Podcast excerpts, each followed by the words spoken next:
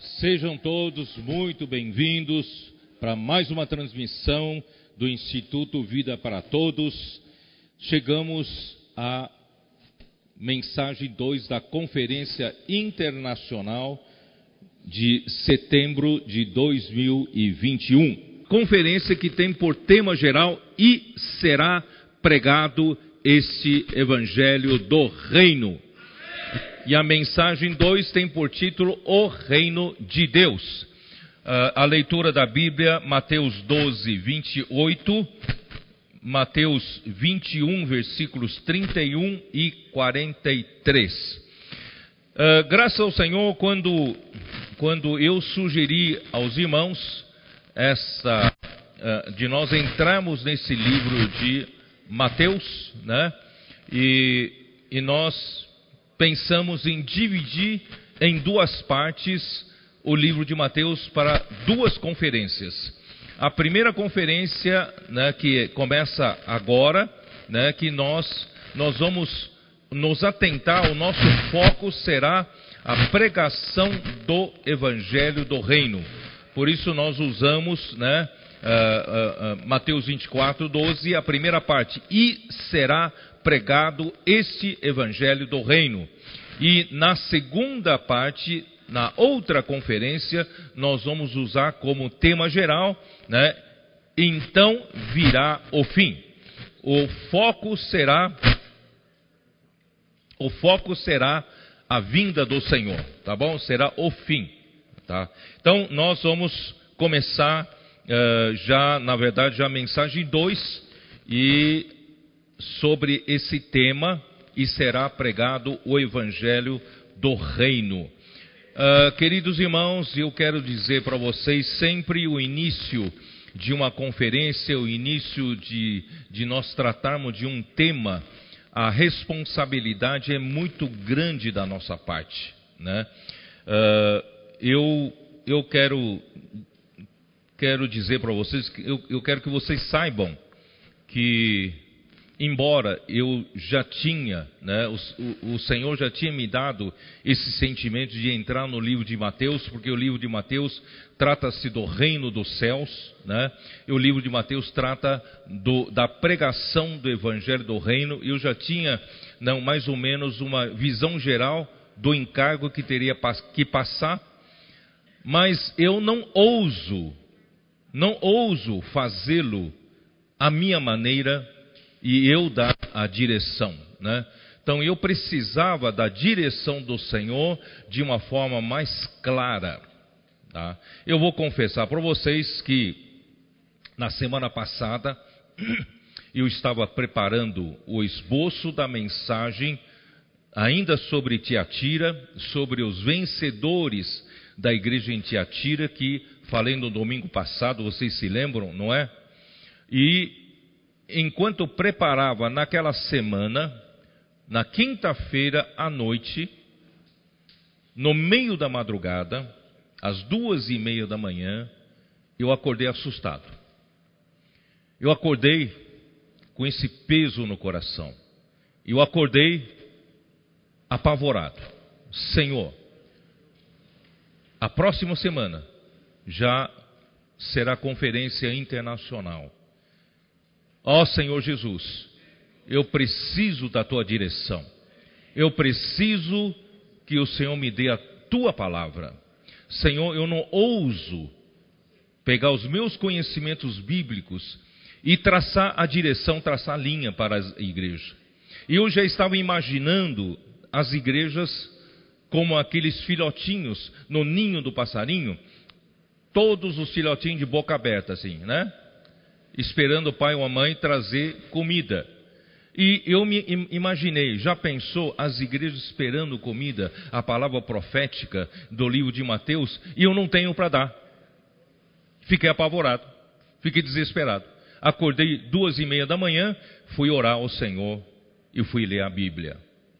Claro que naquela hora da, noite o Senhor não, não ia me dar uma, uma, uma direção clara ainda, mas pelo menos o Senhor sabia, né, que eu estava buscando desesperadamente a indicação do Espírito. Aí veio, o Senhor foi me dando uma linha, o Senhor foi me dando clareza, né? Por quê? Porque eu ajo dessa maneira. Eu não ajo por leviandade. Não quero levianamente dizer que isso é a palavra profética, sendo que Deus não é o autor. Entenderam? Então eu tenho uma responsabilidade muito grande. Por isso, eu queria ler com vocês Deuteronômio 18. Isso, na verdade, esse sentimento o Senhor me deu hoje de manhã, né? não, não está no meu esboço. Tá? Uh, Deuteronômio 18, no versículo 18, diz assim: Suscitar-lhes-ei um profeta no meio de seus irmãos, semelhante a ti, a ti, a Moisés, semelhante a Moisés, em cuja boca porei as minhas palavras, e ele lhes falará tudo o que eu lhe ordenar. Aqui se refere a Jesus, o profeta.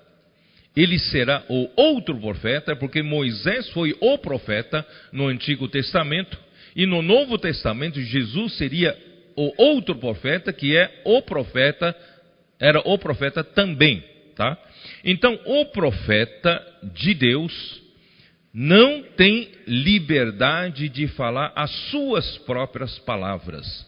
Aqui diz: porém, em cuja boca as minhas palavras. Quer dizer, Deus tem que pôr na nossa boca as suas palavras e Deus tem que nos falar tudo. Não, eu, na, os profetas têm que falar tudo que o Senhor nos ordenar porque ele é o autor e não o profeta, tá? De todo aquele que não ouvir as minhas palavras que ele falar em meu nome, disso lhe pedirei contas. Quer dizer, a palavra que o profeta falar em nome do Senhor, essa palavra é de Deus. Como os tessalonicenses aprenderam a palavra que Paulo pregava a eles era a palavra de Deus. Então eles receberam como a palavra de Deus. E quem não receber como a palavra de Deus terá de prestar contas com Deus. Tá? Porém, o profeta que presumir falar alguma palavra em meu nome, que eu lhe não mandei falar, ou o que falar em nome de outros deuses, esse profeta será morto. Irmãos, por isso que eu tenho muito temor, muito medo de falar algo que os irmãos vão receber como uma palavra profética, mas que o Senhor não falou. Vocês entenderam? Então eu tenho muita preocupação, muita responsabilidade. E como você saber que essa palavra vem de Deus? Se disseres em teu coração, como conhecerei a palavra que o Senhor não falou, sabe que quando este profeta falar em nome do Senhor, e a palavra dele se não cumprir, nem suceder como profetizou, esta é a palavra que o Senhor não disse. Com soberba a falou o tal profeta, não tenhas temor dele. Irmãos, eu não quero ser esse. Por isso que eu estou aqui em temor e tremor. É por isso que às duas e meia da manhã acordei apavorado. Não quero presumir falar uma palavra em nome de Deus que Deus não falou e essa palavra não vai se cumprir. Não é verdade? Ó Senhor Jesus. Jeremias 23.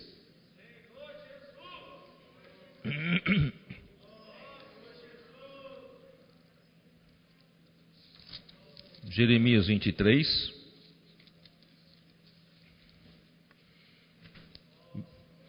Tem muita coisa para ler, vou, ler só versículo 28. O profeta que tem sonho, conte-o apenas como sonho. Mas aquele em quem está a minha palavra, fale a minha palavra com verdade que tem a palha com o trigo, diz o Senhor. Irmãos, o Senhor tem muitos profetas.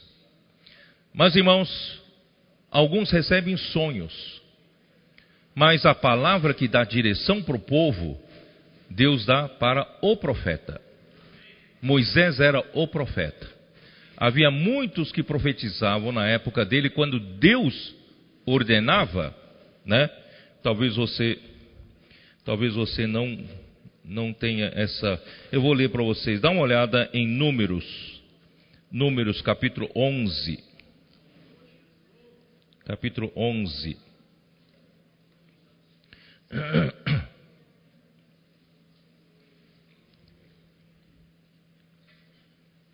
Versículo 25: Então o Senhor desceu na nuvem e falou a Moisés, e tirando do Espírito que estava sobre Moisés, e o pôs sobre aqueles setenta anciãos. Quando o Espírito repousou sobre eles, profetizaram, mas depois, nunca mais. Então, irmãos, Deus pode levantar muitos profetas nas igrejas, mas esses profetas, Deus tira do profeta o espírito para que esses demais profetas profetizem. Então, cada um não tem liberdade de profetizar o que quer, profetizam o que o Senhor falou. Tá? Então, aí no capítulo 12, capítulo 12, uh, começa com Arão, Miriam e Arão questionando Moisés, versículo 2: Porventura tem falado o Senhor somente por Moisés? Não tem falado também por nós? O Senhor ouviu. Quer dizer, esses dois reivindicavam que Deus também falava por meio deles a palavra profética. Aí o, o Senhor, versículo 6: Então agora ouvi as minhas palavras se entre vós há profeta, eu, o Senhor, em visão a ele me faço conhecer, ou faço, falo com ele em sonhos. Vocês estão vendo que tem duas categorias de profetas. Tem profetas que o Senhor fala com eles em visão e em sonhos. Por isso que em Jeremias 23 fala: se ele recebeu sonho, então diz que recebeu sonho. Tá? Então, tem duas categorias. Aqui tem uma categoria que fala em, né, uh, se dentro, entre vós há profeta, eu, o Senhor, em visão a ele me faço conhecer, eu falo com ele em sonhos. Isso é uma categoria de profetas. Não é assim com meu servo Moisés, que é fiel em toda a minha casa. Boca a boca falo com ele, claramente e não por enigmas pois ele vê a forma do Senhor, né? Como, pois, não temestes falar contra o meu servo, contra Moisés, e a ira do Senhor contra eles se acendeu e o Senhor retirou-se. Precisamos ter muito temor, irmãos, muito temor com relação à palavra de Deus. E a palavra de Deus, que é de Deus, tem que se confirmar. Isso nós lemos em Marcos 16, não foi? Marcos 16. Como é que Marcos 16 fala? Marcos 16, versículo 19 e 20. Diz, de fato, o Senhor Jesus, depois de lhes ter falado, foi recebido no céu e assentou-se à destra de Deus. E eles, eles quem? A igreja, tendo partido, pregaram em toda parte, aleluia, essa é a missão da igreja Deus deu uma palavra, deu uma ordem à igreja, e a igreja então obedece à palavra e leva essa pregação a toda parte. Cooperando com eles o Senhor. O Senhor que se acendeu e se assentou à destra do Pai, ele está aqui também para cooperar com quem obedece à palavra com e confirmando a palavra. Irmãos, isso prova que é de Deus a palavra, confirmando a palavra por meio de sinais e que se seguiam. Irmãos, graças a Deus, nesses últimos três, quatro anos, nós temos experimentado isso, não temos? o Senhor dá uma palavra profética e essa palavra se cumpre. Essa palavra, essa própria palavra profética faz o trabalho de Deus. Faz a obra de Deus. Irmãos, não é o homem que tem capacidade de fazer a obra de Deus não é o homem que tem o poder de fazer a, palavra, fazer a obra de Deus, mas é a palavra que sai da boca de Deus, que Deus confirma, Deus confirma com sinais, que com prodígios, e ele cumpre a palavra de Deus. E nós temos visto esses últimos anos o Senhor fazendo milagres entre nós, os sinais acontecendo no nosso meio, tá? Então tudo isso é por causa disso. Então, segunda para terminar, 2 Pedro 1, acho esse versículo muito importante, de onde nós tiramos o termo palavra profética. Versículo 19 diz assim: Temos assim tanto mais confirmada a palavra profética. Quer dizer, a palavra profética tem que ser confirmada. Se ela não for confirmada, não é a palavra profética, não é palavra que vem de Deus. Tanto mais confirmada a palavra profética, e fazeis bem e atendê-la. Irmãos, vocês fazem bem e atender a palavra profética como a uma candeia que brilha em lugar tenebroso. Nós estamos numa noite escura uma noite de trevas, onde o reino das trevas impera, domina, governa este mundo tenebroso. Mas a igreja tem uma luz que brilha. E essa luz é a luz da candeia, que é a palavra profética. Então a palavra profética nos dá essa luz que indica a direção né? Então temos uma luz como, como a uma candeia que brilha em lugar tenebroso até o que? Até que o dia clareie e a estrela da alva, a estrela da manhã, nasça em nosso coração. Que foi a promessa para os vencedores da igreja em Tiatira. Vocês se lembram? Para os demais de Tiatira os demais que não sucumbiram aos ensinamentos de Jezabel, aos demais que não sucumbiram à prostituição espiritual e à idolatria. Deus prometeu dar-lhes a estrela da manhã. E a nós, se nós seguimos fielmente a palavra profética, e a palavra profética opera entre nós, eficazmente, e Deus vai fazendo a sua obra por meio da sua igreja que recebe a palavra como a palavra de Deus, que de fato é, e acontece, a obra de Deus acontece, a vontade de Deus é feita. E assim nós estamos introduzindo a aurora. Estamos, nós seremos os primeiros antes do dia clarear, antes das pessoas em geral perceber que amanhã já chegou, nós já recebemos a estrela da manhã. Vai clarear em nossos corações. Ó oh, Senhor Jesus, então, dada essa introdução, queridos irmãos, quero dizer para vocês, e com temor e tremor, queremos dar um foco para vocês correto, para estudarmos o livro de Mateus. Deus, ele tem um reino. O seu reino vem de eternidade a eternidade. Satanás quer ter outro reino. Ele não se sujeita ao reino de Deus. Sujeite ou não sujeite, o reino de Deus existe. Porque Deus domina da eternidade à eternidade. Tá? Então vou pedir para projetar aquela figura que eu usei na conferência.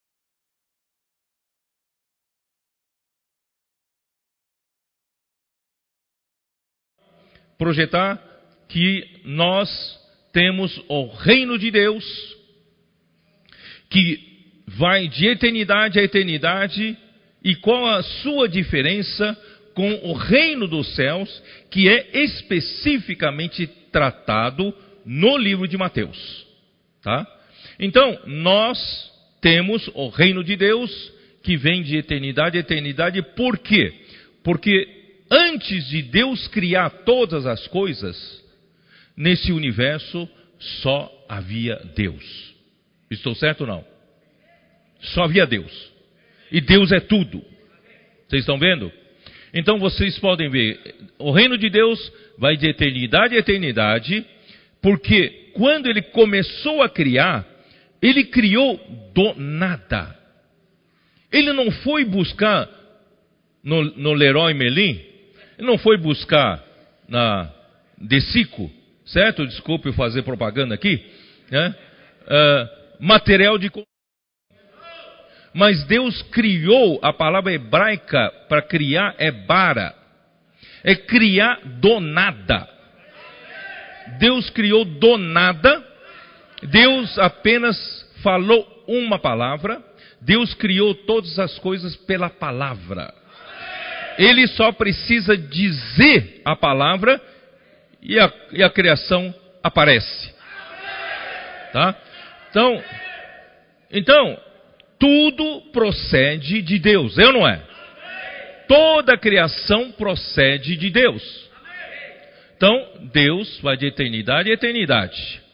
Só que quando começa a contar a contagem do tempo, quando começa a contagem do tempo, porque do lado do lado de lá esquerdo é a eternidade passada, do lado direito é a eternidade futura. Isso é apenas esquemático para nós conseguirmos entender uma coisa que é espiritual. É difícil nós entendermos. Mas imagina, queridos irmãos, que eu estou relatando quando aconteceu o tempo. Quando aconteceu o tempo é quando aconteceu o primeiro ciclo.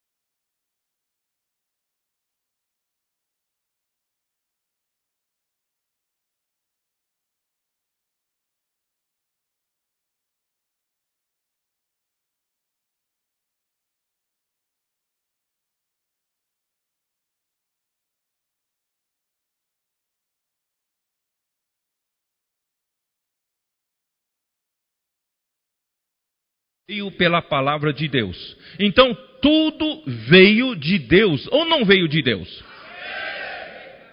Deus é ou não é o centro de conexão de toda a criação que ele criou? Tudo que ele criou saiu dele, é ou não é? Então, ele é o centro de conexão. Quando saiu dele, ele não, ele não perdeu, ele não as perdeu de vista, não. Tudo que ele criou saiu dele, está conectada com ele. Esse é o reino de Deus. E nesse reino que está conectado com Deus, ele governa, ele exerce autoridade. Nessa esfera, ele manda. Esse é o reino de Deus. Estou certo ou não estou certo? Tá? Então começa ali no primeiro ciclo. Aí, o homem caiu. Eu ainda, antes disso, antes disso, muito tempo atrás, Lúcifer, certo? Caiu. Bom, porque eu vou ter que entrar aqui, tá? Mas só para vocês terem um esboço.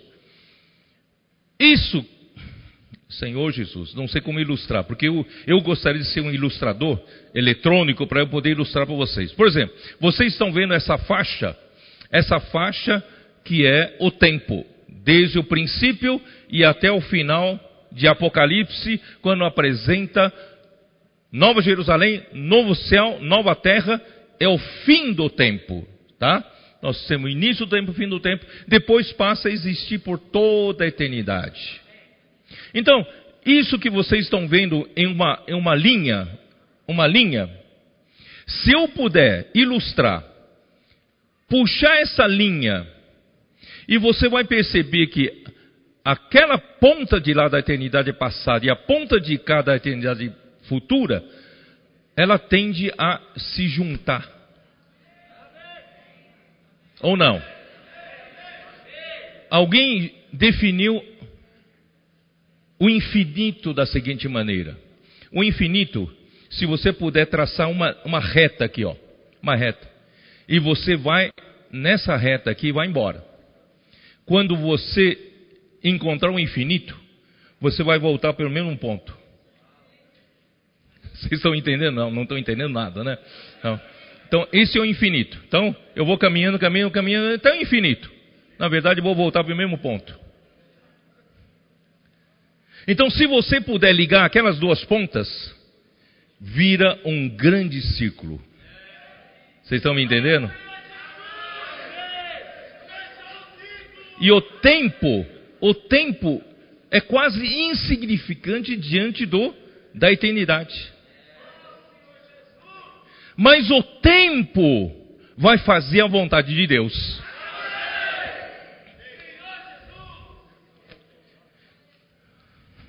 Nosso Senhor Jesus.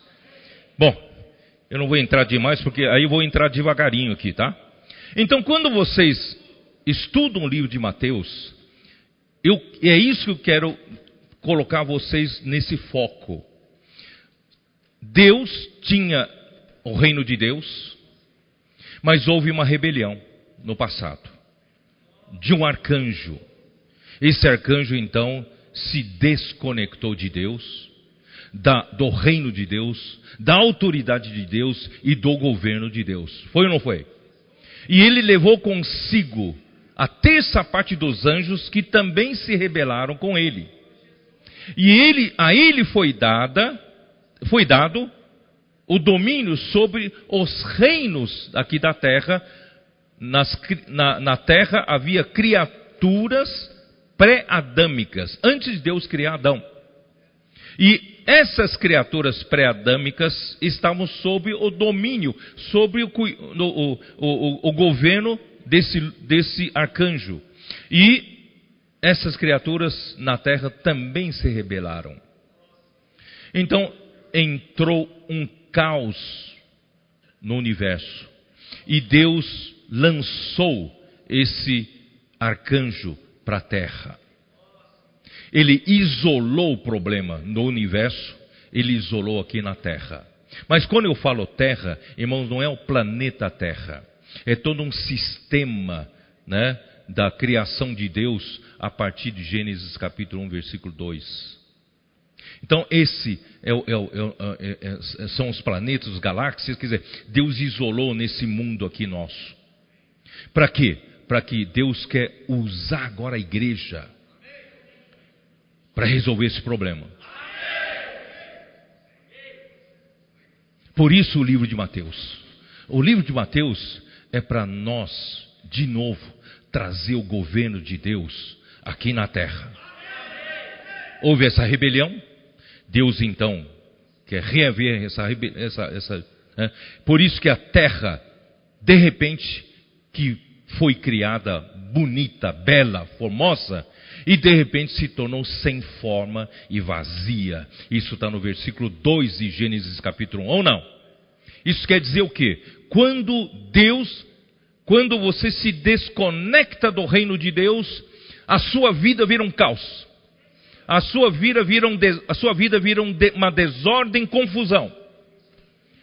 Nossos comportores, nossos irmãos estão nas ruas orando com as pessoas, não raramente encontram pessoas que têm uma vida totalmente destroçada, uma vida totalmente desordenada, tudo fora do lugar. Ou não é? Por quê? Porque houve a desconexão do reino de Deus. O Evangelho visa reconectar essas pessoas ao reino de Deus. E uma vez reconectada a pessoa com o reino de Deus, tudo entra nos eixos de novo. Tudo passa a ter ordem para receber o dispensar da vida de Deus. Então, é por esse foco que nós vamos ver o livro de Mateus. Vocês estão entendendo?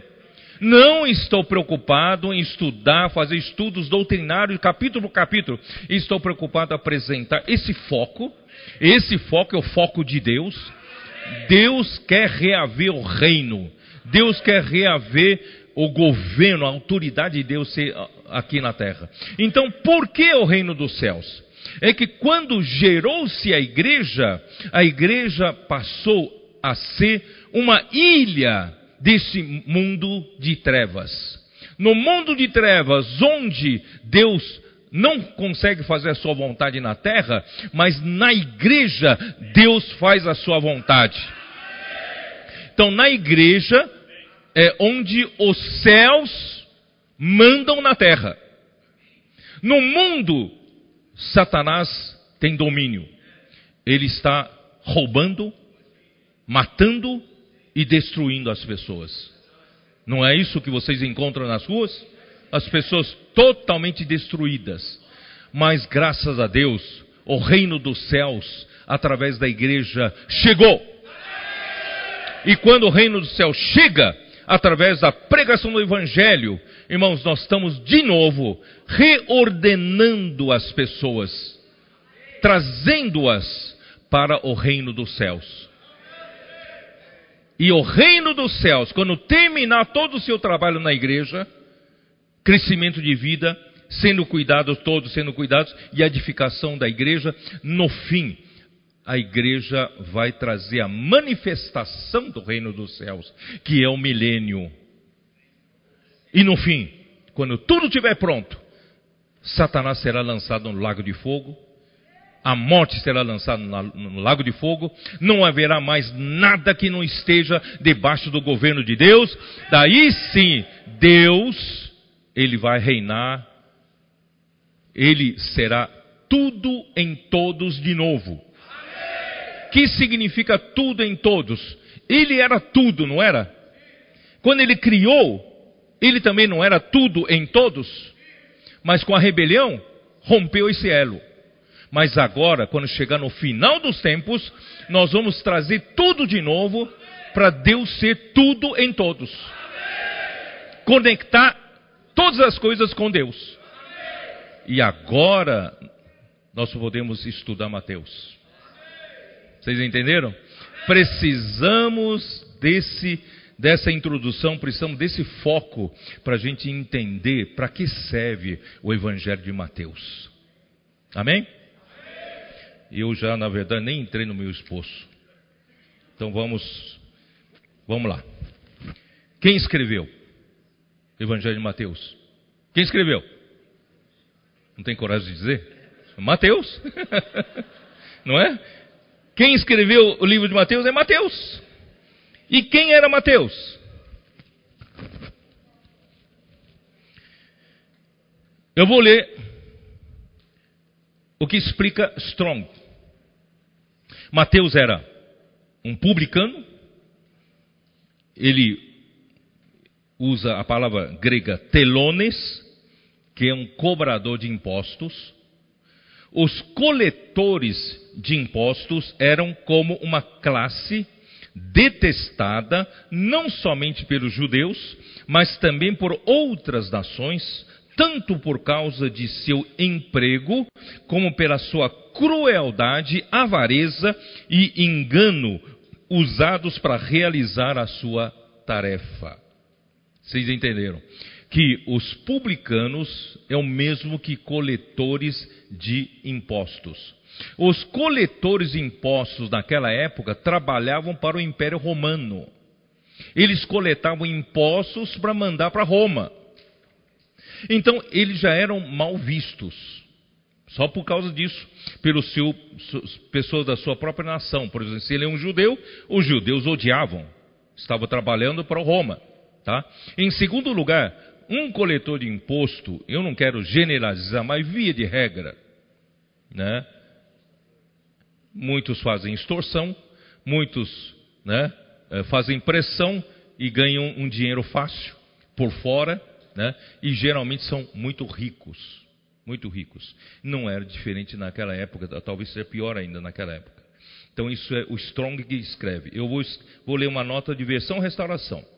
Mateus, também chamado Levi, quando você vê Levi na Bíblia, é Mateus. Um cobrador de, de impostos que se tornou apóstolo. Vamos ler? Mateus 9,9, só para vocês confirmar que ele se tornou um apóstolo. Mateus 9, 9. Senhor Jesus. Partindo Jesus dali, viu um homem chamado Mateus sentado na coletoria, coletoria de impostos, e disse-lhe: Segue-me. Ele se levantou e o seguiu. É um milagre, né? Um cara que está sentado em dinheiro. Todo mundo queria ser rico como, como ele. Tinha um emprego dos melhores, não é isso? Mas quando Jesus passou por ele, segue-me, seguiu. Largou tudo, seguiu o Senhor. Lucas 5, 27. Lucas 5, 27. Passadas estas coisas, saindo, viu um publicano chamado Levi, sem, assentado na coletoria, disse-me: Segue-me. Ele se levantou e, deixando tudo, o seguiu. Olha a, o milagre, o poder desse Senhor Jesus. Olha o magnetismo do Senhor Jesus. Ele passa por alguém e fala: segue-me, aí se alguém larga tudo e segue. Aleluia! E nós não, nós não fomos atraídos por esse magnetismo? Você também não largou tudo? Você também não largou tudo e seguiu o Senhor? Aleluia! A autoria de Mateus se evidencia pela omissão de referência a si mesmo, ele não fala muito de si, como o anfitrião na recepção mencionada em 9 e 10, Mateus 9 e 10. Dá uma olhada, Mateus 9 e 10. Fala de uma recepção assim que ele, que ele viu a Jesus, ganhou, né, seguiu a Jesus, ele fez um banquete para ele. 9 e 10. E sucedeu que, estando ele em casa, à mesa, muitos publicanos, seus colegas né, da coletoria, uh, e pecadores, quer dizer, os publicanos eram, eram classificados como pecadores, junto com pecadores, da mesma categoria, publicanos e pecadores. Vieram e tomaram lugares com Jesus e seus discípulos. Ora, vendo isso, os fariseus perguntavam aos discípulos: por que come o vosso mestre com os publicanos e pecadores? Mas Jesus, ouvindo, disse: Os sãos não precisam de médico, e sim os doentes. Ide, portanto, e aprendei o que significa misericórdia, quero, e não holocaustos, pois não vim chamar justos, e sim pecadores ao arrependimento. Amém. E também pela alusão especial a si próprio como o cobrador de impostos, como em Mateus 10, 3. Dá uma olhada, Mateus 10, 3, quando fala dos nomes dos doze apóstolos, e ele, quando fala em Mateus, ele fala assim, né? Uh, Filipe e Bartolomeu, Tomé e Mateus, ele diz o publicano. Não era bonito colocar, mas ele quis fez questão de colocar Mateus, o publicano, Tiago, filho de Alfeu e Tadeu. Essa é a versão restauração nota. Eu vou ler então uma nota de King James atualizada. Mateus, que tinha por sobrenome Levi, Marcos 2, 14. Dá uma olhada em Marcos 2, 14.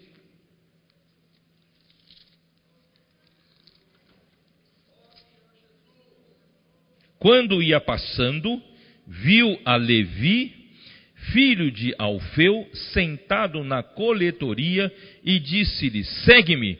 Ele se levantou e o seguiu. Então, Mateus é Levi, tá?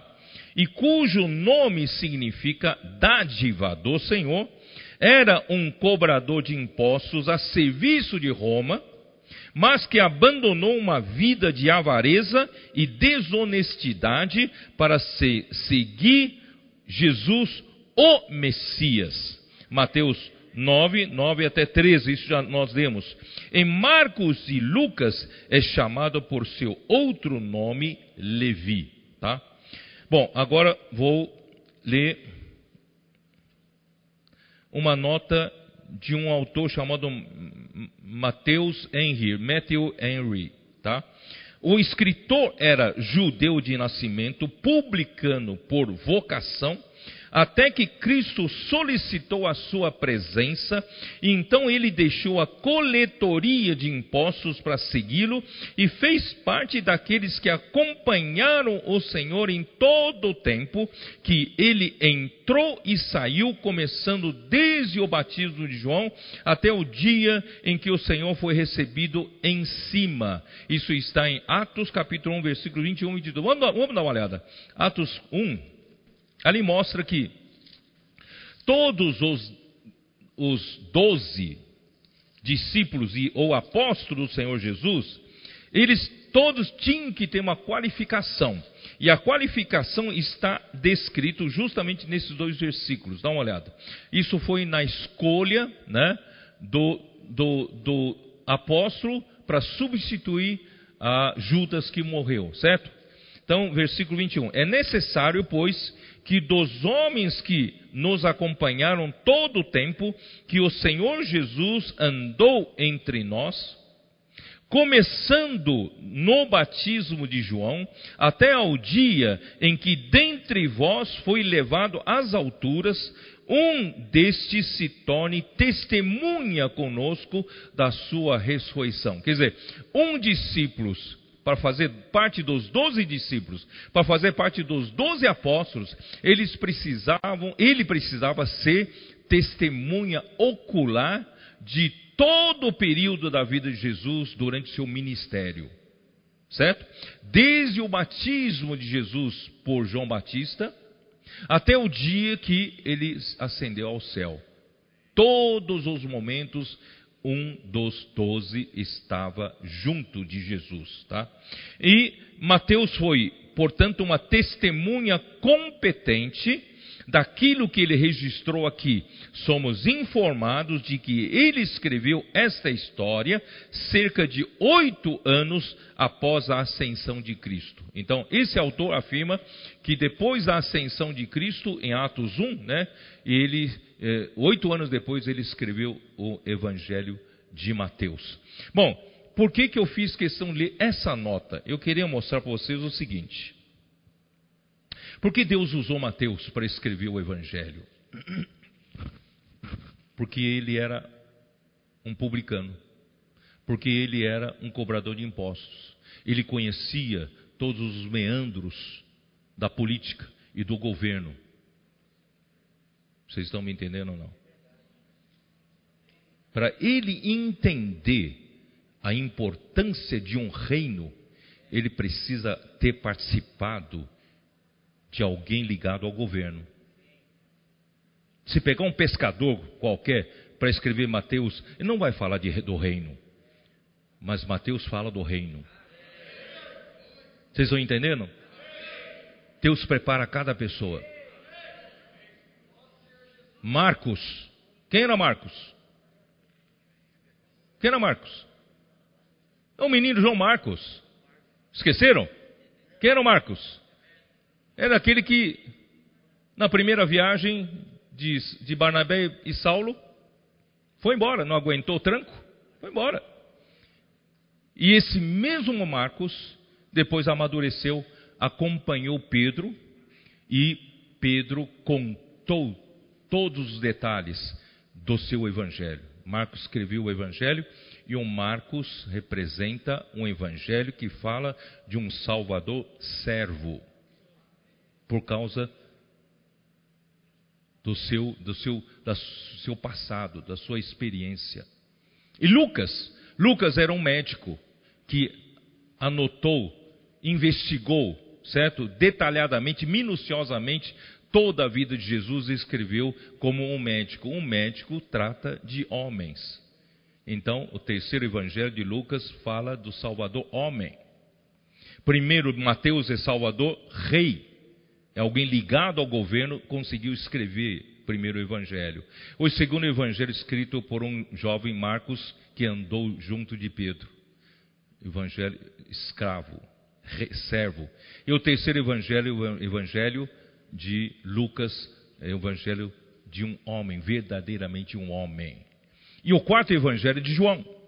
João escreveu Jesus como Deus. É ou não é? Ele é Deus. Ó Senhor Jesus. Amém. Qual o objetivo do livro? O principal objetivo do Evangelho de Mateus é relatar o seu. Eu, eu vou ler uma nota de King James atualizada. É relatar o seu testemunho pessoal sobre o fato de Jesus Cristo ser o Messias prometido no, no Antigo Testamento, cuja missão messiânica era trazer o reino de Deus até a humanidade. Os judeus até hoje estão esperando o Messias, mas Mateus já avisou que o Messias já chegou. Esse Messias é Cristo, é Jesus Cristo, e já chegou. Ele chegou para trazer o reino de Deus aqui na terra. Ele chegou, né, como o Messias, é a sua missão messiânica era trazer o reino de Deus até o homem. Tá? E eu vou ler uma pequena porção da, do estudo do vídeo de Mateus. O esboço geral de Mateus é: Cristo é Jeová Deus, encarnado para ser o Salvador Rei, que veio para estabelecer o reino dos céus, que significa o governo celestial, salvando o seu povo do pecado, da rebelião, da desconexão, por meio da sua morte e ressurreição. Vocês estão começando a entender, juntar as peças, para vocês entenderem o que é o livro de Mateus. Né? O reino, então vou repetir: o reino de Deus se refere ao domínio de Deus, naquele, naquela ilustração, domínio de Deus da eternidade passada até a eternidade futura.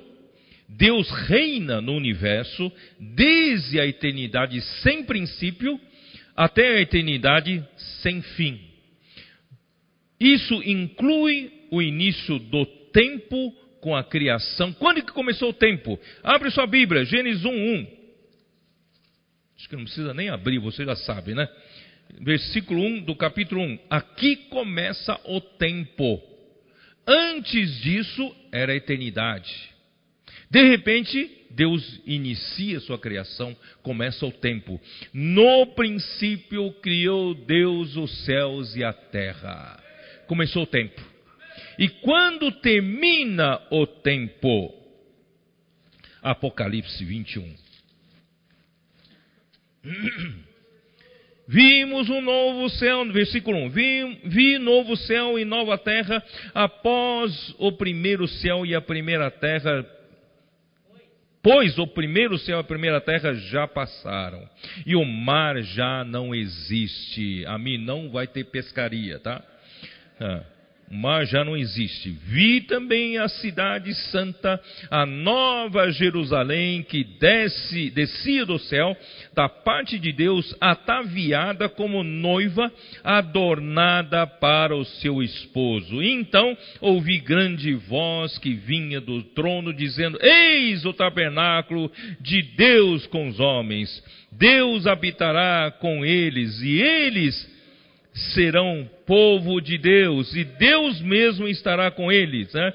É, é, a Bíblia de Jerusalém traduz melhor. Aqui diz a última frase: E ele, ele quem? Ele, Deus com eles.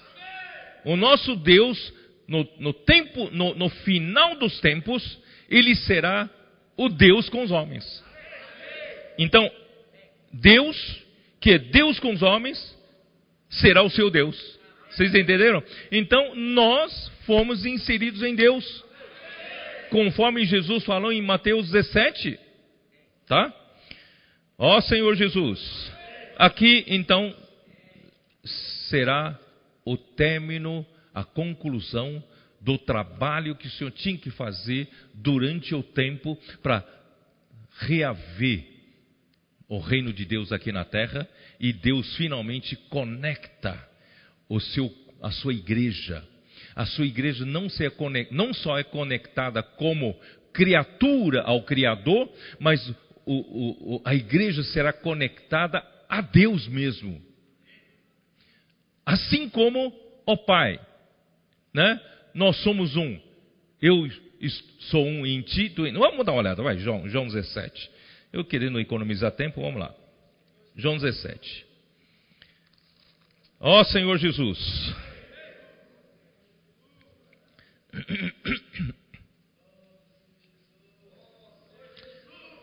Versículo 22.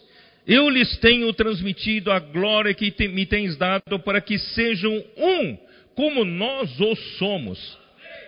Eu neles, na igreja, eu neles, e tu, ó Pai, em mim, a fim de que sejam eles aperfeiçoados na unidade. Versículo 24: Pois a minha vontade é que onde eu estou, estejam também eles comigo, os que me deste, para que vejam a minha glória que me conferiste, né?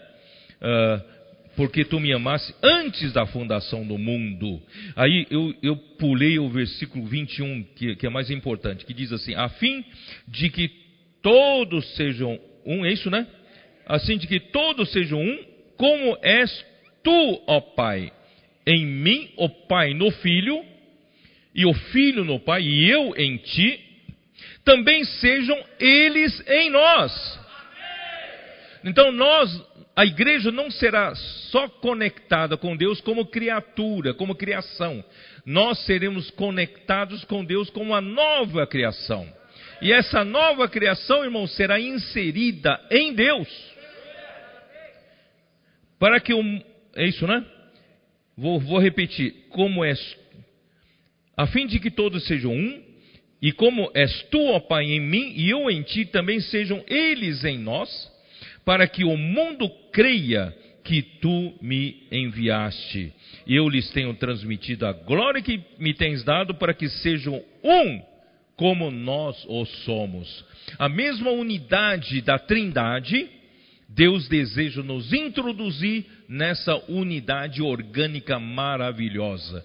Então, não seremos reconectados com Deus como criatura somente, nós seremos conectados com Deus como uma nova criatura, fazendo parte dessa entidade universal juntamente com Deus triuno. Irmão, não é maravilhoso?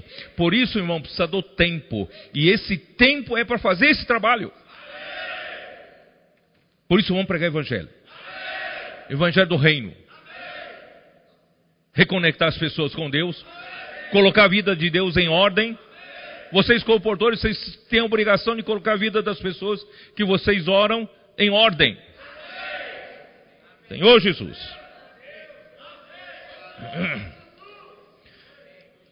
Vou falar um pouco do mistério da criação. Hebreus capítulo 11, versículo 3. Dá uma olhada. Hebreus 11, versículo 3.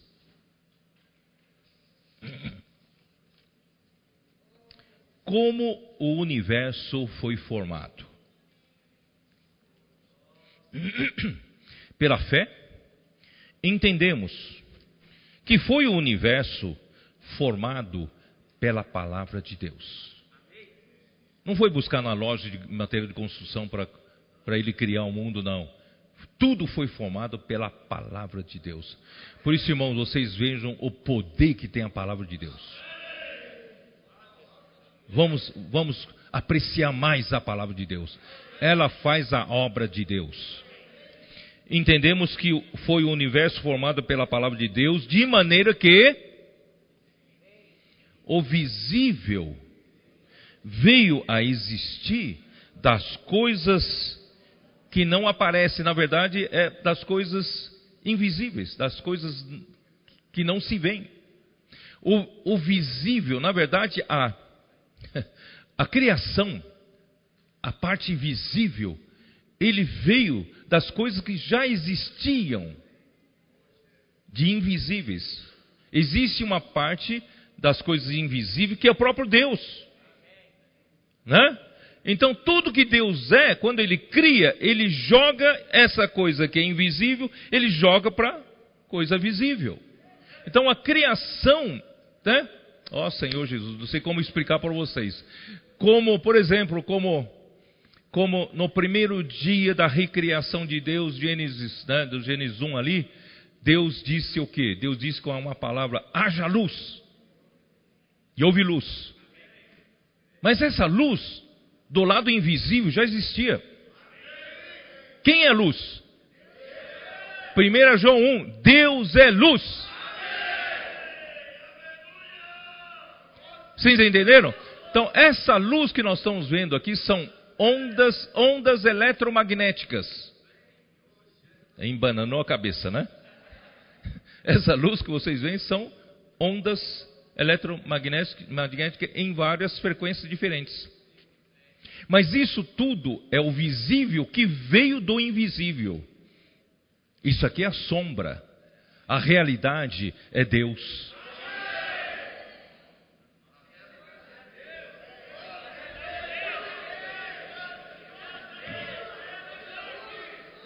Por exemplo, por exemplo, no terceiro dia, Deus mandou ajuntar as águas num só lugar, não é isso? Aí apareceu a terra seca. Quando apareceu a terra seca, começou a produzir relva, ervas e árvores que dão sementes.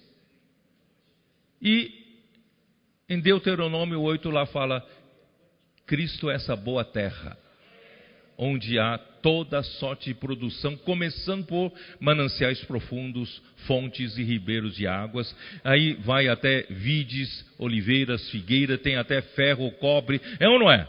Então, quem era essa realidade? Era o próprio Cristo.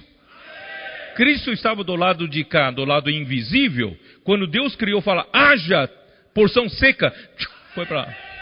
Apareceu. Vocês entenderam? Então, tudo que Deus criou veio do mundo invisível, do que Ele é, da sua realidade. Ó Senhor Jesus. Esses comportores estão loucos aqui, viu? Tão...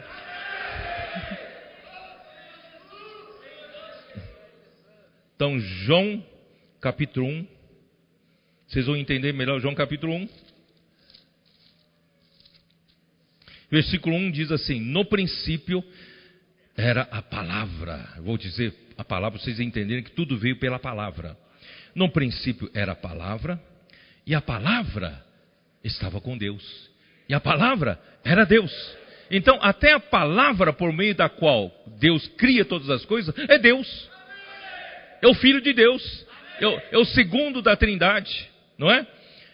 Ele estava no princípio com Deus Todas as coisas foram criadas por intermédio dele, e sem ele, nada do que foi feito se fez. Irmãos, esse é um mistério. Tudo, vou ler tudo. Todas as coisas foram feitas por intermédio dele, e sem ele, nada do que foi feito se fez. Quer dizer, Deus criou, na verdade, um espelho das coisas invisíveis para as coisas visíveis. E tudo foi por meio de Cristo. Cristo tem que passar por Cristo. Tchum! Aparece o lado visível. Vocês estão entendendo? Tudo é por intermédio dele e também é para ele. E a vida estava nele. E a vida era a luz dos homens. Ó oh, Senhor Jesus. Não vou continuar lendo, senão não, não consigo terminar minha mensagem. Vamos lá. Então.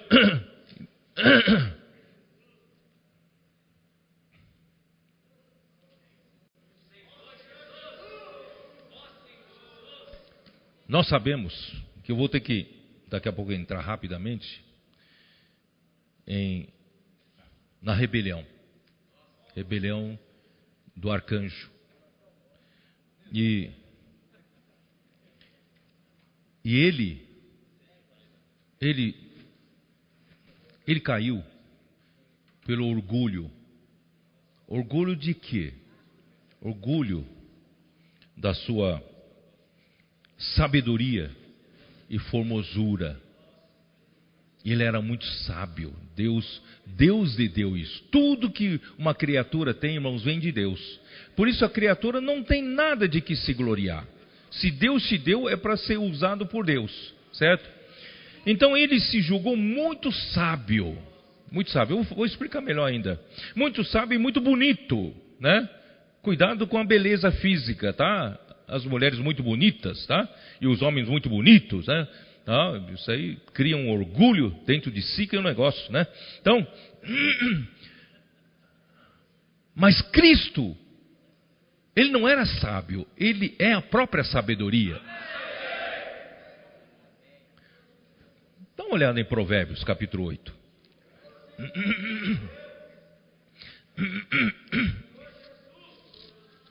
Provérbios, capítulo 8.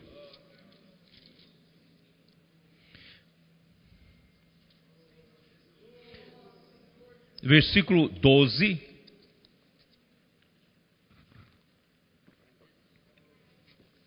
Fala assim: Eu, a sabedoria, habito com a prudência e disponho de conhecimentos e de conselhos. O próprio Filho de Deus, o segundo da Trindade, é a própria sabedoria. O temor do Senhor consiste em aborrecer o mal, a soberba, a arrogância, o mau caminho, a boca perversa, eu os aborreço. A sabedoria aborrece. Dá uma olhada Uh, meu é o conselho e a verdadeira sabedoria, eu sou o entendimento, minha é a fortaleza. Versículo 22: O Senhor me possuía no início de sua obra, antes das, de suas obras mais antigas, desde a eternidade foi estabelecida. Então, queridos irmãos, Cristo, o segundo da Trindade, o Filho, ele é a própria sabedoria. Ele já estava, né, desde o princípio da obra da criação de Deus, desde a eternidade, ele já tinha sido estabelecido como a sabedoria. Desde o princípio, antes do começo da terra, versículo 24, antes de haver abismos, eu nasci, antes ainda de haver fontes carregadas de águas, antes que os montes fossem firmados, antes de haver outeiros, eu nasci, ainda ele não tinha feito a terra, nem as amplidões, nem sequer o princípio do pó do mundo, quando ele preparava os céus, aí estava eu quando traçava o horizonte sobre a face do abismo, quando firmava as nuvens de cima, quando estabelecia as fontes dos abismos, quando fixava o mar ao seu limite, para que as águas não traspassassem os seus limites, quando compunha os fundamentos da terra, então eu estava com ele. Eu era o seu arquiteto. Dia após dia, eu era suas delícias.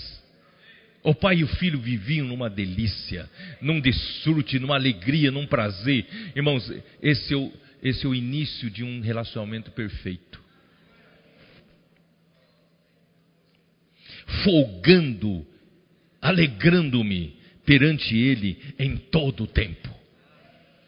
Não tem tédio com eles. Com Deus, irmão, não tem tédio. Só tem felicidade. Só tem alegria só tem bom relacionamento. Regozijando-me no seu mundo habitável, ele que criou esse mundo habitável, né? E achando as minhas delícias com os filhos dos homens. Os filhos dos homens foram criados também para Deus se deliciar. Ó oh, Senhor Jesus.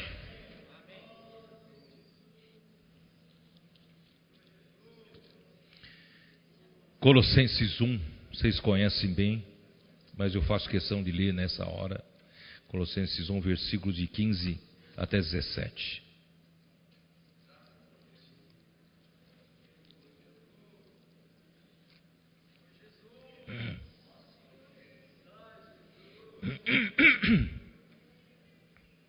Ele, primeiro versículo 3 fala do reino. Ele nos libertou do reino das trevas, da autoridade das trevas, e nos transportou para o reino do Filho do seu amor. Então, é uma questão de reino. Deus quer nos tirar do reino das trevas e colocar no reino do Filho de Deus, tá? No qual temos a redenção, a remissão dos pecados. Ele é a imagem do Deus invisível. Quem é Lúcifer para competir com o Filho de Deus? competir com o filho, irmãos. Ele é a imagem do Deus invisível. Ele é o primogênito de toda a criação. Tudo foi criado, ele foi o primeiro a ser criado. Tá? Ó oh, Senhor Jesus, pois nele foram criadas todas as coisas nos céus, no nosso céu, nos céus, né? Sobre a terra, isso, né? Onde estou? As, as visíveis e as invisíveis, sejam tronos, sejam soberanias, quer principados, quer potestades, quer dizer, até Lúcifer, que Deus deu autoridade para ele, ele foi criado por meio de Cristo, por meio dele. Ele é, tudo foi criado por meio dele e é para ele. Não tem uma coisa que foi criada, não foi criada por meio dele. E também é para ele. Ele é antes de todas as coisas, nele tudo subsiste. Não sei se vocês se lembram, eu fiz uma, várias ilustrações com esse versículo, quero que vocês projetem, né, aqui na, no, no, versículo 17. Ele é antes de todas as coisas. Antes de todas as coisas o quê? Quando você, antes de você criar, criar uma figura, você precisa ter um ponto de partida, não é? Se você quer traçar um círculo, uma circunferência, você precisa do centro da circunferência ou do centro do círculo, não é? Ele é esse centro, ele é antes de todas as coisas. Você, para Deus criar todas as coisas, precisou colocar ele como centro. Vocês entenderam? Então, sem ele, nada se faz. Ele, ele é o centro, ele é antes de todas as coisas, está vendo? Ele também é o que? Ele também, nele tudo subsiste. Então, toda, tudo subsiste ali, ó, né? É, você vê que toda circunferência, toda circunferência, naquela primeira figura da esquerda, toda circunferência está presa ao centro, não é? Se você fugir do centro, deixa de ser circunferência. Vocês sabem do que eu estou dizendo? Se você se soltar, qualquer ponto da circunferência, se soltar do centro, já não é mais circunferência. Então tudo tem que estar ligado à circunferência e todos tem que estar ligado ao círculo. Círculo já é essa área toda. Então, Cristo é o centro, ele, nele tudo subsiste, passa por outra palavra, subsiste em grego é sunistal. Sunistal é ele quem une todas as partes num todo. Vocês entenderam? Sem Cristo não há criação. E sem Cristo não há conexão. Sem Cristo tudo fica solto e não, se, não teria o reino de Deus. Vocês estão entendendo? Graças a Deus, Cristo é o centro, Cristo une todas as partes num todo. No outro. Passa, passa mais um, mais uma figura. Agora colocando tridimensionalmente. Né? Uma esfera. Cristo, aquele ponto lá no centro, tá vendo lá? Ele é o centro. E toda superfície esférica estão ligados a Cristo, né? Está ligado a Cristo por meio o que de Cristo ser o centro que sub, faz subsistir todas as coisas. E não só a superfície esférica, mas todo, o volume esférico, todo, toda a esfera, né, estão, está ligado a Cristo. Cristo é o sunistal. Ele é quem une todas as coisas num todo. Por isso, irmão, nós nascemos, nós, né, o, o, todas as coisas, quando na, a criação nasceu, veio do centro e unidos pelo centro. Somos conectados com Deus, tá? Então, irmãos, quando Deus criou tudo isso, embora hoje nós conheçamos, lemos Provérbios 8, lemos Colossenses 1, 1, 1, Colossenses 1 né? nós lemos tantos versículos, mas irmãos, isso era segredo. O Lúcifer, ele não sabia disso. Tá? Eu vou provar para vocês, Efésios 3. Efésios 3. Versículo 3 diz assim: Pois segundo uma revelação, me foi dado conhecer o mistério, conforme escrevi há pouco resumidamente. Pelo que quando ledes, podeis compreender o meu discernimento do mistério de Cristo, o qual, em outras gerações, não foi dado a conhecer aos filhos dos homens, como agora foi revelado aos seus santos apóstolos e profetas no Espírito, a saber que os gentios são co-herdeiros, membros do mesmo corpo e coparticipantes da promessa em Cristo Jesus por meio do Evangelho, do qual fui constituído ministro conforme o dom da graça de Deus a mim concedida, segundo a força operante do seu poder. Ó, a mim, o menor de todos os santos, me foi dada esta graça de pregar aos gentios o evangelho das insondáveis riquezas de Cristo e manifestar qual seja a dispensação do mistério, a execução desse mistério que era mistério, segredo, desde os séculos oculto em Deus que criou todas as coisas. Desde que Deus criou todas as coisas, esses Deus manteve segredo. O segredo de quê? De que tudo foi criado por meio de Cristo. O segredo de quê? De que Cristo é o primogênito de toda a criação. Tudo foi criado por ele e para ele, e tudo, ele é o ele é antes de todas as coisas e nele tudo subsiste. Então, isso tudo era segredo, era segredo. Por quê? Versículo 10: Para que pela igreja a multiforme sabedoria de Deus se torne conhecida agora, agora que foi revelado da, dos, dos principados e potestades nos lugares celestiais. Eles não sabiam. Eles não sabiam. Por isso eles queriam, Satanás queria, antes de cair, ele queria ser esse elemento. É isso que eu quero falar. Eu então quero falar um pouco da rebelião. Vamos ver se dá tempo. Vamos lá. Isaías 14. Dá uma olhada. Isaías 14.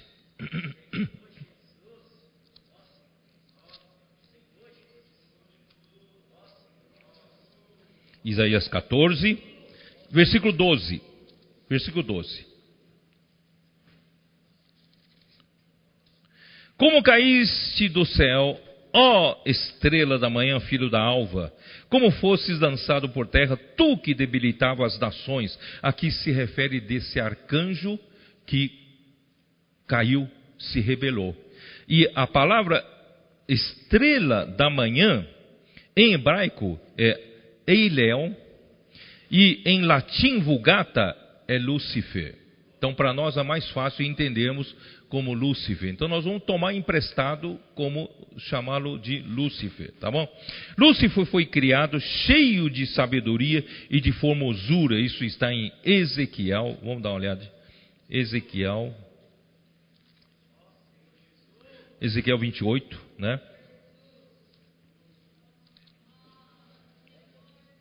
Vinte e oito, versículo 13. Versículo 12, né?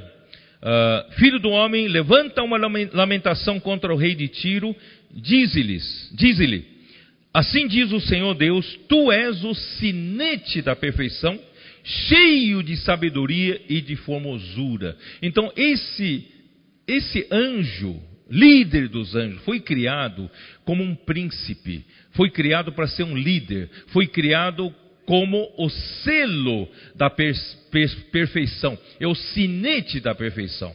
Ele foi criado de uma maneira perfeita, cheio de sabedoria e cheio de formosura. Mas mal sabe ele que Cristo é a própria sabedoria. Tá?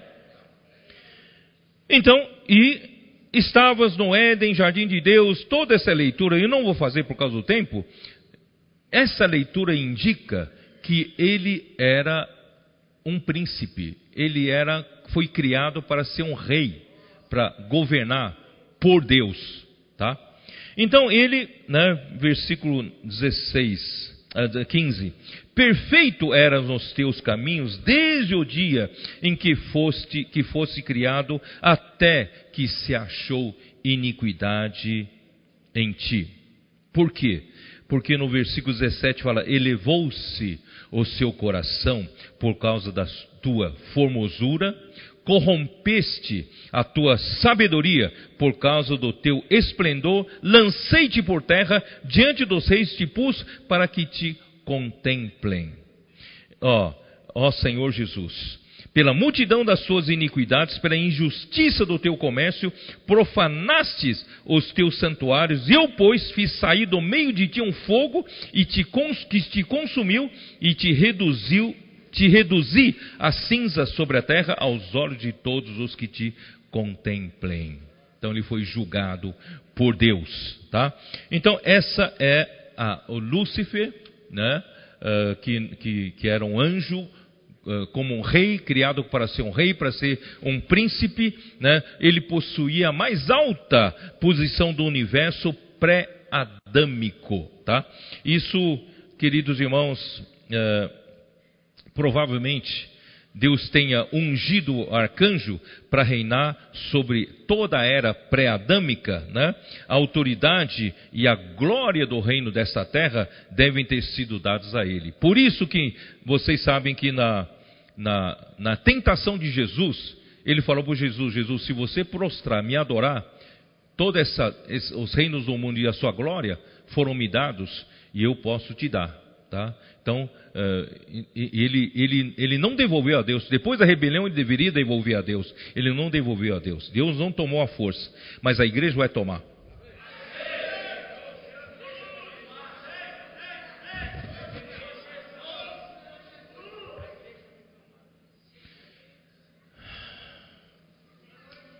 Senhor Jesus. Um dia, ele achou, achou-se muito sábio. Um dia, ele achou-se muito perfeito, muito bonito. Ele gostou do elogio de todos, ele gostou do lugar de destaque, gostou do holofote, gostou da fama, gostou da glória. Então, acima dele não há mais ninguém, é só Deus. Então ele falou: Eu vou subir. Voltar lá para Isaías. Eu vou subir mais. Vou subir. Né? Capítulo 14 de Isaías, versículo 13: Tu dizias no teu coração: Eu subirei aos céus, acima das estrelas de Deus, exaltarei o meu trono e no monte da congregação me assentarei nas extremidades do norte, norte onde fica o trono de Deus. Eu subirei acima das mais altas nuvens e serei ao, semelhante ao Altíssimo. Contudo, serás precipitado para o reino dos mortos no mais profundo do abismo. Foi jogado para cá. Ó Senhor Jesus. Subi, subi, subi, subi, ele não via mais nada em cima dele.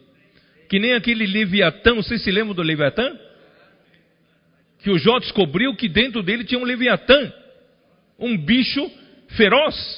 Esse bicho era o rei sobre todos os animais orgulhosos. E ele despreza tudo que é alto. Vocês se lembram daquele versículo? Tudo que é superior a ele despreza, porque eu sou mais alto, eu sou mais forte, sou mais bonito, eu sou mais sábio. Irmãos, a iniquidade entrou nele. Começou a rebelião. Por isso, irmãos, o problema da rebelião contra o reino de Deus começou com Lúcifer. Mas, irmãos, ele então quis propor a Deus: Deus, você é o Criador. Eu sou uma criatura, eu sou o que está mais acima de todas as criaturas. Sou melhor, sou perfeito, sou mais sábio, mais bonito, melhor de tudo. Então, você, como Criador, não conhece as criaturas. Você não conhece os problemas de, deles, né? E eu posso ser o seu intermediário, eu posso ser o seu rei adjunto, eu posso te ajudar a fazer essa conexão com as criaturas, porque eu entendo as criaturas, eu sou uma criatura. Ele queria ser correi, Ele queria ser o rei adjunto. Ele queria fazer a conexão entre Deus Criador e as criaturas. Mas mal sabe ele que Deus já tinha planejado Cristo.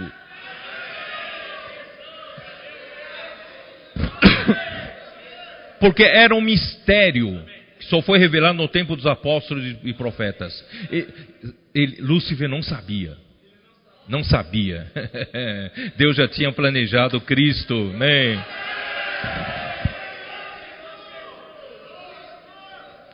Então ele quis ser igual a Deus. Só a motivação de querer ser igual a Deus já é rebelião, já é orgulho. Deus então já lançou por terra. Então ele, já que Deus rejeitou a ele, se desconectou do reino de Deus, ele falou: Eu vou montar o meu reino. Para montar o meu reino, eu preciso fazer meus minhas como é que fala? Eu preciso de seguidores. Para ter seguidores, eu preciso fazer minhas negociações. Por isso que a Bíblia em Ezequiel 28 fala do comércio. E King James atualizada fala dos negócios. Ele começou a negociar cargos. Não é assim que funciona em Brasília? É? Começou a negociar cargos. Se você me apoiar, eu vou te colocar em primeiro lugar aqui, depois de mim. Se você me apoiar, eu coloco em segundo lugar. E se você, ó, terceiro lugar, tá bom? Então, irmão, ele formou um, um grupo de principados e potestades. No livro de Daniel, ali tem o príncipe da Pérsia, o príncipe da Grécia. Então, ele designou vários negociando cargos.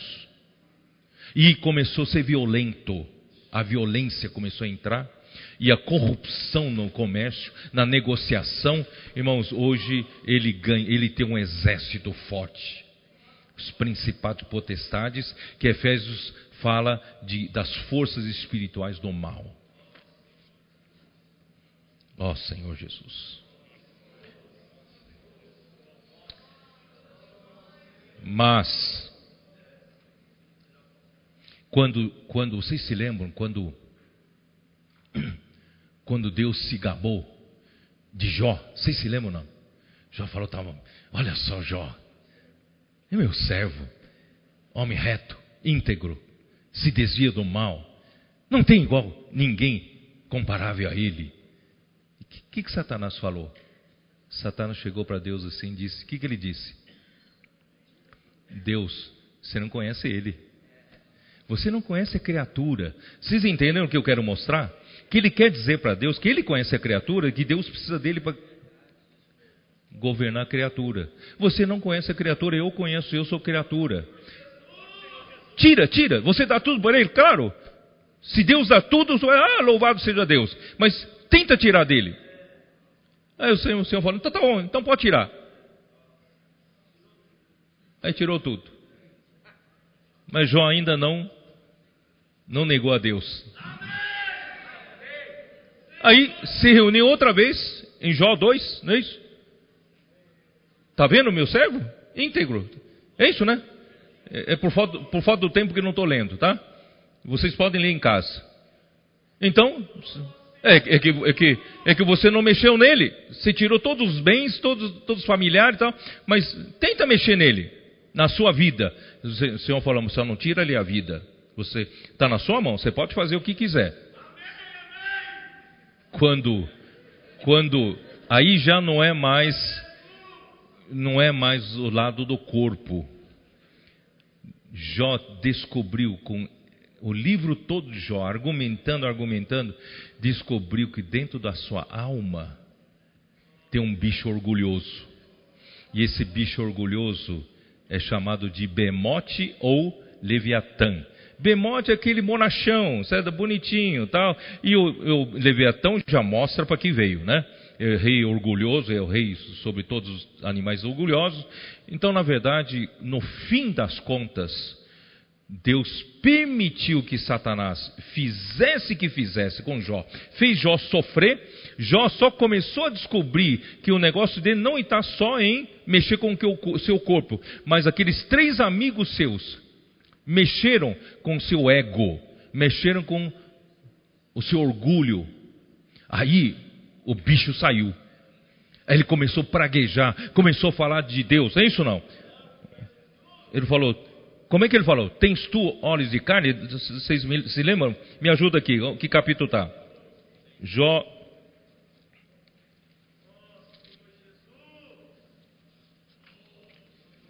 Jó 10, dá uma olhada em Jó 10, versículo 4.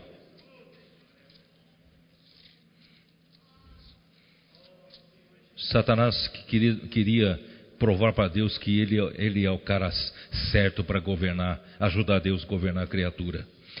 Jó, Jó 10, versículo 4.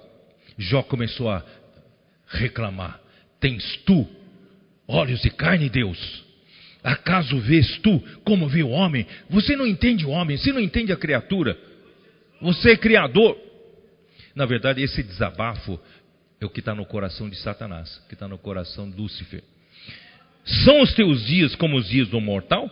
São os teus anos como os anos de um homem, para te informares da minha iniquidade, averiguares o meu pecado? Olha só que arrogância falando com Deus, não é isso?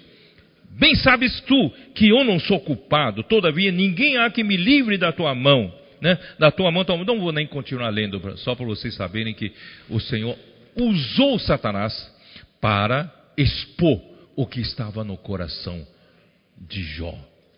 E no final, o que, que, que o Jó viu? Dá uma olhada lá. Ó oh, Senhor Jesus.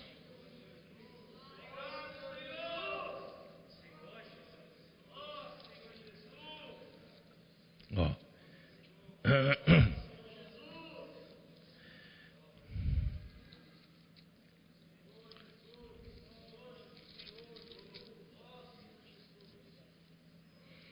Ó, capítulo 41 de Jó.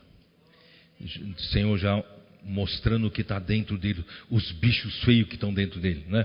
Versículo 33: Na terra não tem ele igual, pois foi feito para nunca ter medo. Ele olha com desprezo tudo que é alto, ele é rei sobre todos os animais orgulhosos. Irmãos, isso não é só Satanás objetivamente, mas dentro de Jó estava esse bicho. Dentro do homem caído está esse bicho do orgulho que veio de Satanás. Ó oh, Senhor Jesus. Por isso que, por isso que no fim 42, versículo 1, né? Versículo 2: Bem sei que tudo podes e nenhum dos teus planos pode ser frustrado. Quem é aquele como dissesse que sem conhecimento encobre o conselho? Na verdade, falei do que não entendia, coisas maravilhosas demais para mim, coisas que eu não conhecia. Realmente, irmãos, uma criatura não conhece muita coisa. Deus manteve em segredo muita coisa para o, o, o, o arcanjo, né? E muito menos nós sabemos as coisas.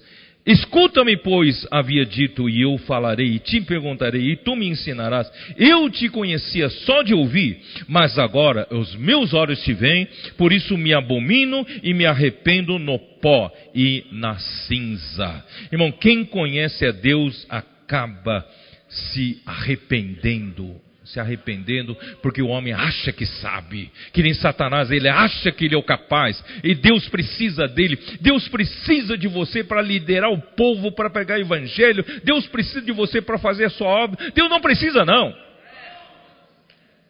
Deus usa o homem como canais, como uma sarça. Mas a sarça não é para servir de combustível para o fogo. O poder vem de Deus. A sarça é suporte. Como é que o fogo vai para a rua se sarça não vai?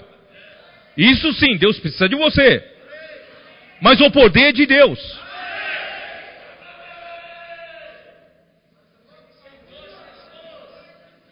Senhor Jesus. Então, Efésios 3, eu mostrei para vocês que o mistério foi revelado hoje. Deus então constituiu o filho para ser herdeiro de todas as coisas, não é o Lúcifer, é filho de Deus, será herdeiro de todas as coisas, está em, em Hebreus capítulo 1, dá uma olhada, Hebreus capítulo 1. Poxa vida, eu queria terminar antes, mas de novo estendeu. Vamos lá, Hebreus capítulo 1, versículos versículo 2. Nestes últimos dias nos falou pelo Filho, a quem constituiu herdeiro de todas as coisas, pelo qual também fez o universo. Lúcifer não sabia disso. Ele já tinha, o pai já tinha definido que o filho iria herdar todas as coisas. Não era Lúcifer. Ele é o resplendor da glória e expressão exata do seu ser. Ele sustenta todas as coisas pela palavra do seu poder. Depois de ter feito a purificação dos pecados, assentou-se à direita da majestade nas alturas, tornando-se tão superior a quem? Tão superior a quem? Aqui está fazendo referência a Lúcifer. Entenderam? Se tornou tão superior aos anjos, incluindo Lúcifer. Jesus é superior a você, Lúcifer. Quanto herdou mais nome, excelente nome do que eles. O nome de Jesus está muito acima do nome de, de Lúcifer.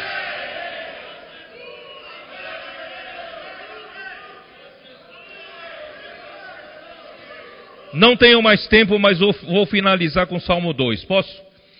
Salmos 2. Satanás então lidera uma rebelião aqui na terra, os reinos dessa terra são todos contra Deus. Versículo 1 diz: Porque se enfurecem os gentios e os povos imaginam coisas vãs, os reis da terra se levantam e os príncipes conspiram contra o Senhor e contra o seu ungido, dizendo: rompamos os seus laços e sacudamos de nós as suas algemas. Os homens hoje não querem mais nenhuma limitação de Deus para eles fazerem o que querem. Os homens não querem mais nenhuma restrição moral, nenhuma restrição ética, nenhuma restrição espiritual da palavra de Deus, porque os homens querem depravação fazer coisas que eles querem fazer, querem romper qualquer ligação com Deus, qualquer vínculo. Nós queremos reinvincular os homens com Deus e os homens querem desvincular mais ainda. Ri-se dele, ri-se aquele que habita nos céus, e o, o Senhor zomba dele. Quem são vocês? É. Na sua ira, a seu tempo lhes há de falar e no seu furor os confundirá. Espera chegar o dia do Senhor. Você vai ver essa arrogância toda dos povos, dessas, desse, de, dessa, dessa, desses orgulhos todos. Mas eu, versículo 6, eu, porém, constituí o meu rei sobre o meu santo monte Sião. Eu não constituí você, Lúcifer. Eu tenho o meu rei.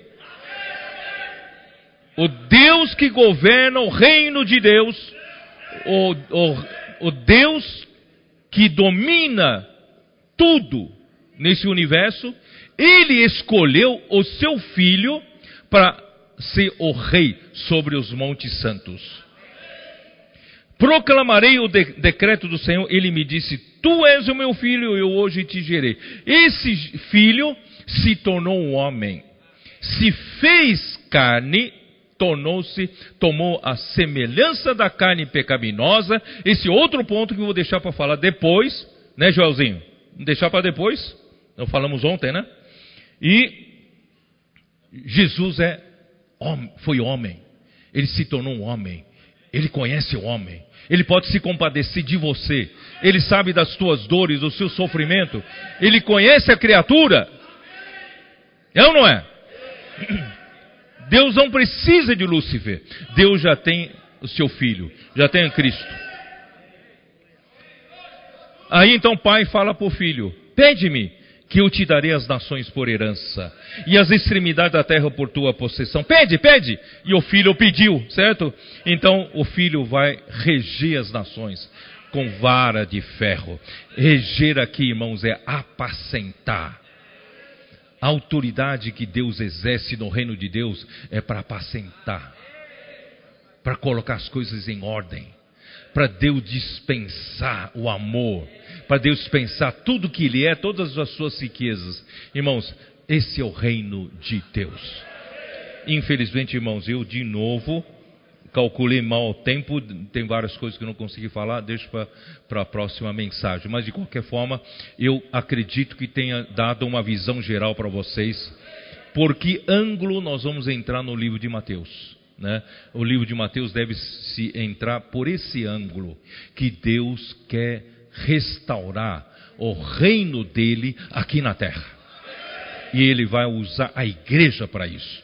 A igreja então é a realidade do reino dos céus. Quer dizer, no mundo todo, né, Satanás domina, mas na igreja não. Na igreja o céu domina.